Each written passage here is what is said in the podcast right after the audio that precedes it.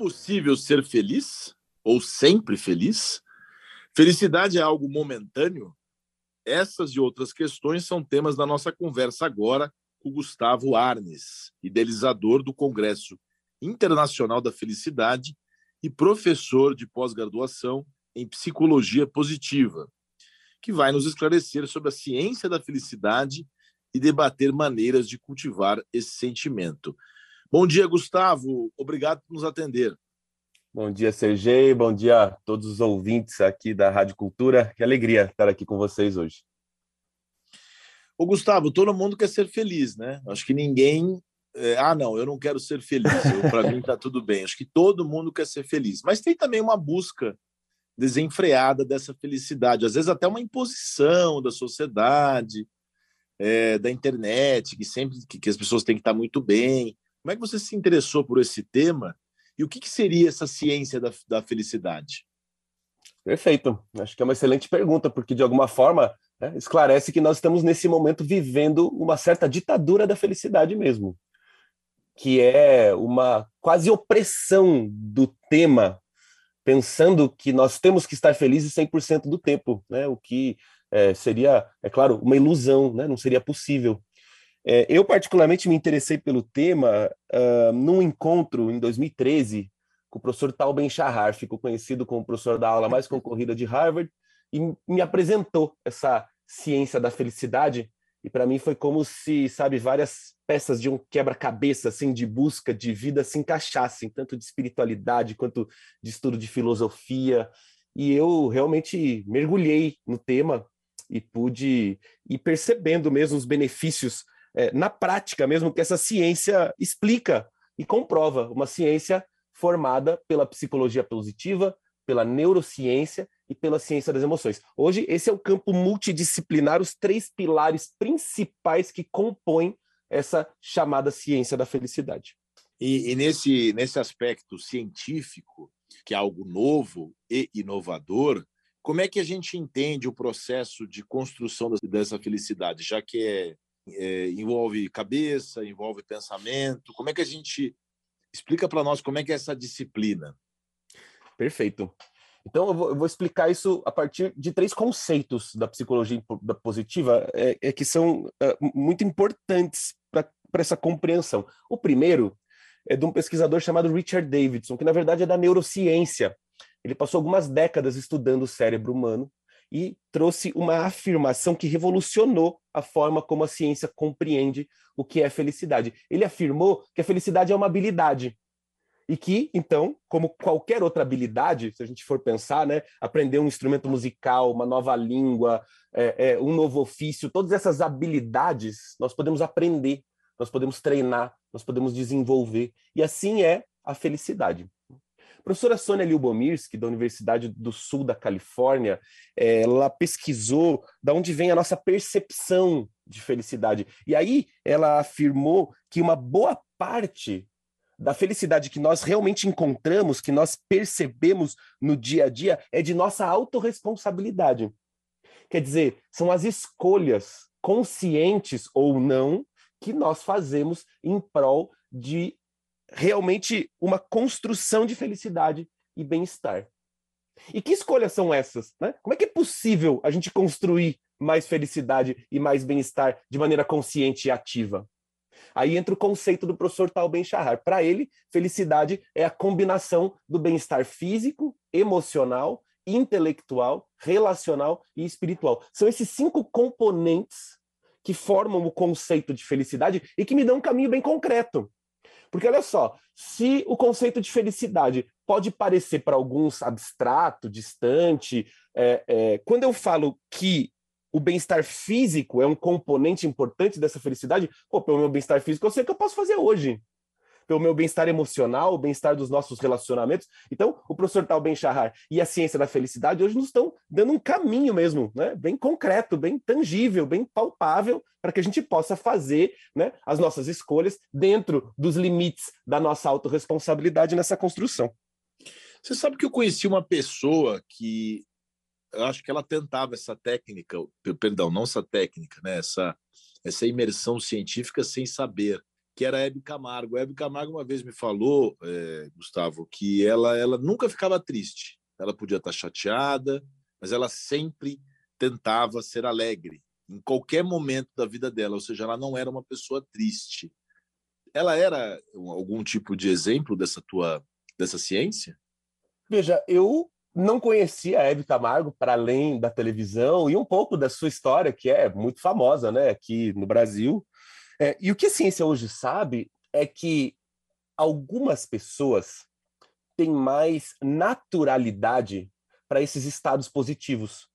São pessoas que são naturalmente mais felizes, são naturalmente mais otimistas, são naturalmente mais alegres. E aí todo mundo conhece um exemplo, né? Tem um amigo, uma amiga que está lá passando pelas piores dificuldades na vida, e tá lá com um sorriso no rosto, tá lá alto astral, tá lá dizendo assim: não, fica tranquilo, logo as coisas melhoram. Enquanto para outros, esse estado ele é um pouco mais. É, ele requer um pouco mais de esforço, ele é menos natural. São pessoas que é, não encontram alegria, felicidade e otimismo de maneira tão é, é, é natural na vida. Mas a felicidade e o otimismo eles estão embrincados, porque eu, por exemplo, sou meio shakespeariano. Às vezes eu penso, somente na minha área, né, advogado, às vezes eu tenho que temer o pior para evitar o péssimo. Ser feliz e ser otimista é, é, estão ligados. E outra coisa que eu te pergunto: ser otimista e ser feliz é melhor para a vida em termos de resultados, por exemplo? Excelentes perguntas. A ciência hoje vem, de alguma forma, é, realmente conceituando e, e diferenciando esses vocabulários que nós usamos de maneira muito conjunta, né? É, o otimismo e a felicidade eles andam proximamente, mas eles são distintos. Né? A gente falou um pouquinho sobre o conceito de felicidade. Né? O, o, otimismo dentro da psicologia positiva é, é, é, entendido como a nossa capacidade em enxergar cenários futuros positivos. Essa é a definição de otimismo. E aí, quando eu consigo enxergar um cenário futuro positivo, eu me torno naturalmente mais motivado. Por quê? Porque eu acredito que é possível chegar lá. Essa motivação me leva a mais resiliência. Quer dizer, se adversidades, obstáculos surgirem, eu, eu, eu vou enfrentar eles com mais força. Por quê? Porque eu estou motivado internamente para chegar nesse cenário futuro positivo. Então, esses construtos, né, do lado positivo da vida, eles podem nos auxiliar, sim, a encontrar resultados mais positivos em todas as áreas da nossa vida tanto na área profissional, quanto na área dos relacionamentos, quanto na vida social. Agora, o que é importante que se diga, como você bem trouxe, né? o otimismo em excesso, ele não é positivo. Por quê? Porque ele pode fazer com que eu deixe de observar alguns dos obstáculos. Como você trouxe na lógica shakespeariana, eu estou otimista, mas eu estou com o pé plantado aqui na realidade. Eu estou observando e prevendo algumas dificuldades. O bom advogado é esse, aquele que olha para o futuro e prevê problemas o otimismo demais pode trazer uma infelicidade, inclusive. E dificuldades pelo caminho. Né?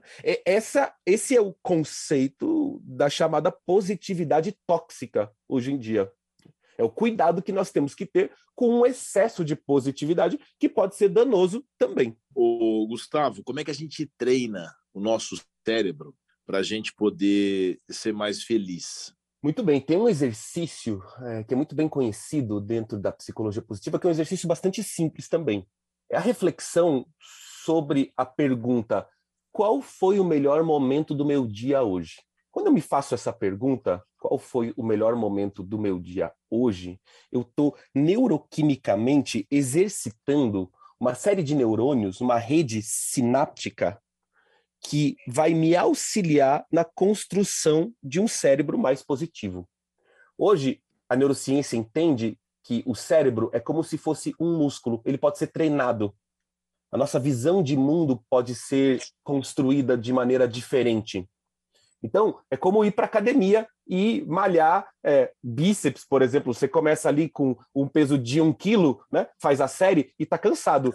Depois de um tempo, um quilo está leve. E aí você vai para dois quilos, para três quilos. Então, você está desenvolvendo o seu músculo a partir do treino, que é o mesmo que nós podemos fazer com o nosso cérebro.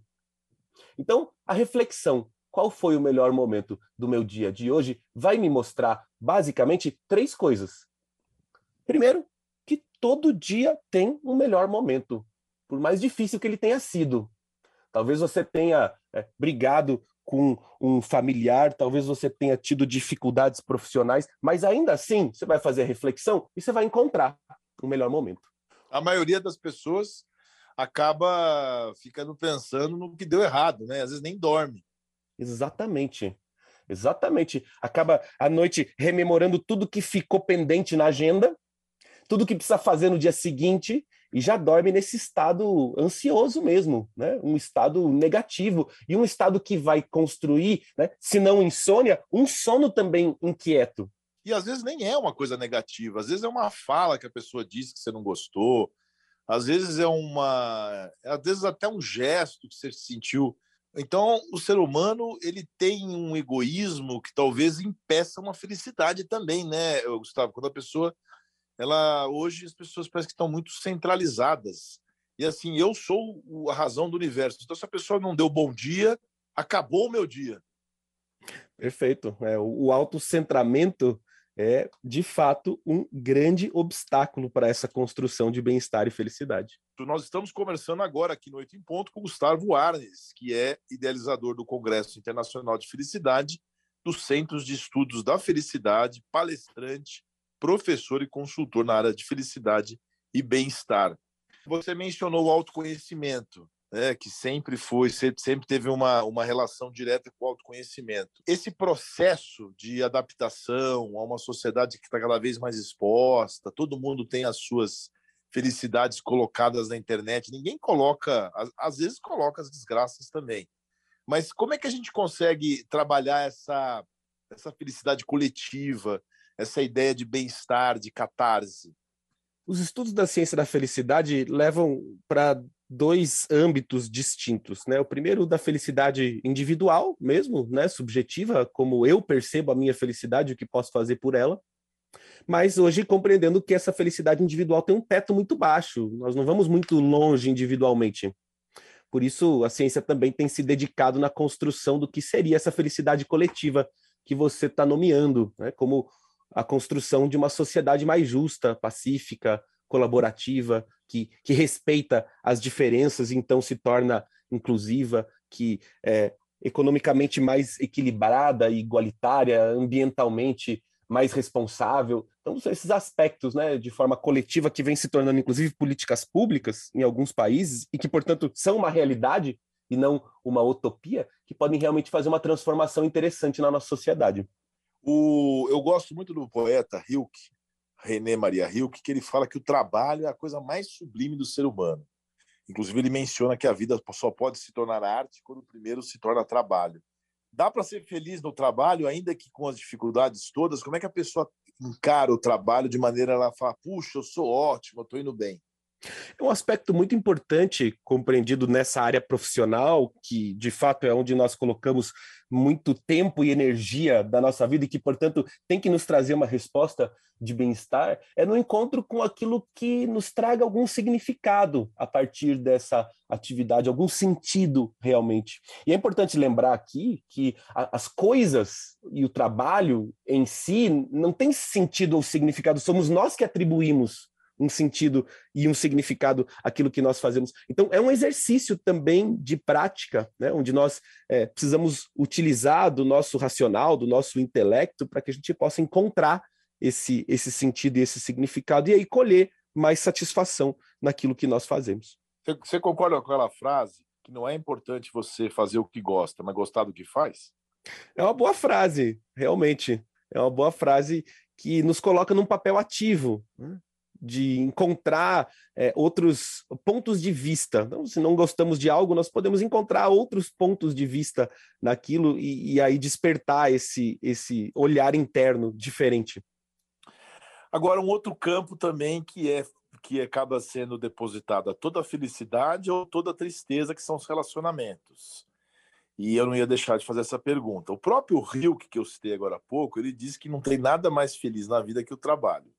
E ele diz que o amor, por ser o mais extrema felicidade, é também trabalho e que as pessoas esquecem de trabalhar o amor e por isso que acabam sendo felizes. Você concorda com o René Maria Hilke?